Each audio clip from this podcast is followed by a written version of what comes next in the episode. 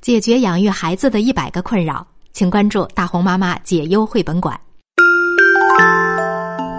叫醒你的耳朵，闭上你的眼睛，大红妈妈的故事开始啦！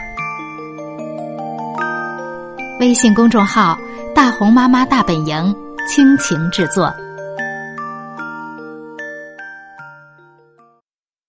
等一会儿，聪聪。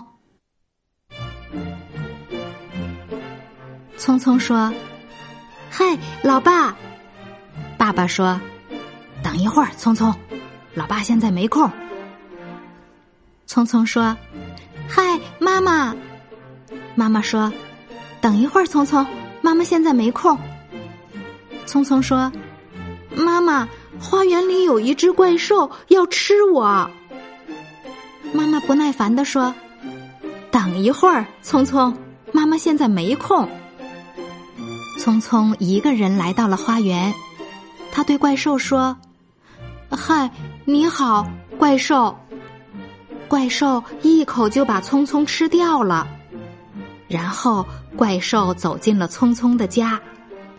怪兽走到聪聪妈妈的背后，大叫了一声。聪聪的妈妈说。等一会儿，聪聪，妈妈现在没空。怪兽张大嘴巴，咬了聪聪爸爸一口。聪聪的爸爸说：“等一会儿，聪聪，爸爸现在没空。”吃晚饭啦，聪聪的妈妈说：“妈妈把聪聪的晚饭放在电视机前。”怪兽把晚饭吃了个精光，他还看了一会儿电视。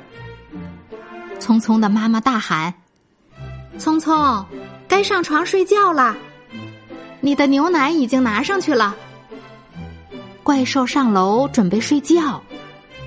怪兽喝了一口牛奶，大声说：“喂，我可是一只怪兽啊！”聪聪，妈妈现在没空，赶快睡觉吧。聪聪的妈妈慈爱的说。刚才我们讲的这个故事叫《等一会儿，聪聪》。今天的故事讲完了，我们该睡觉了，晚安。大红妈妈解忧绘本馆在喜马拉雅已经上线了，大红妈妈和各位专家一起解决家长养育孩子当中遇到的一百个困扰。如果感兴趣的话，欢迎您搜索“大红妈妈解忧绘本馆”。